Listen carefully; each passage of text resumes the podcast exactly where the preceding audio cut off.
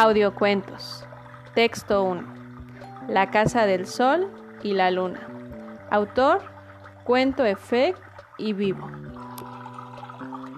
Hace muchos años, el sol y el agua eran grandes amigos y vivían juntos en la tierra.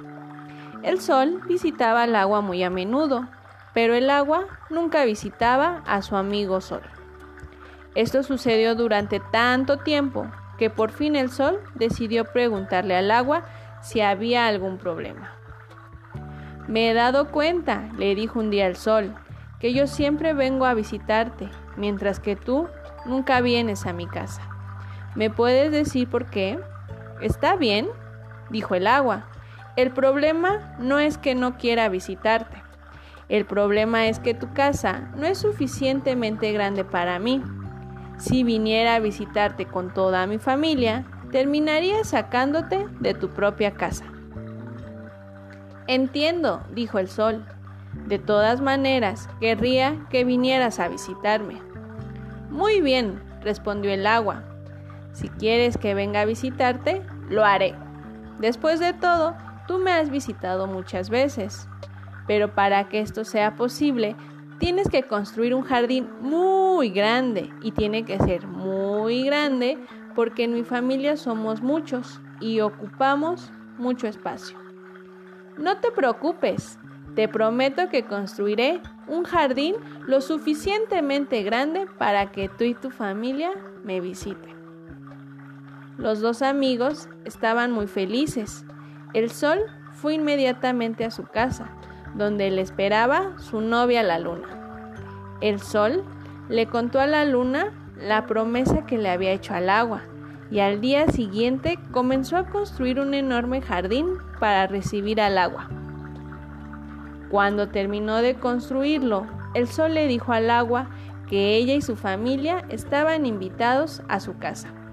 Al día siguiente, el agua y sus allegados los peces y animales acuáticos llamaron a la puerta desde la casa del sol y la luna.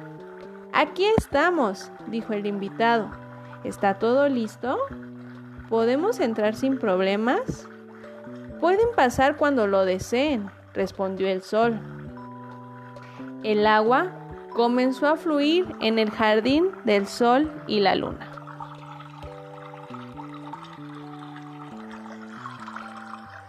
En pocos minutos, el nivel del agua llegaba a las rodillas del sol y de la luna.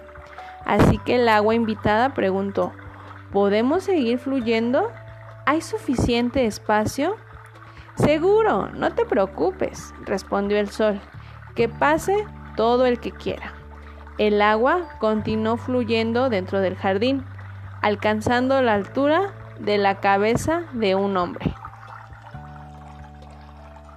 Está bien, dijo el agua. ¿Todavía quieres que todos mis allegados sigan entrando?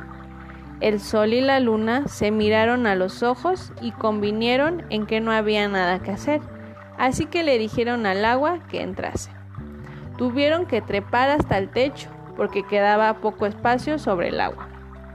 El agua preguntó otra vez si podían seguir fluyendo, y el sol y la luna insistieron en que no había ningún problema y la casa se llenaba cada vez más. Entró tanta agua que pronto rebasó el nivel del techo y el sol y la luna tuvieron que salir y establecerse en el cielo donde pertenecen desde ese entonces.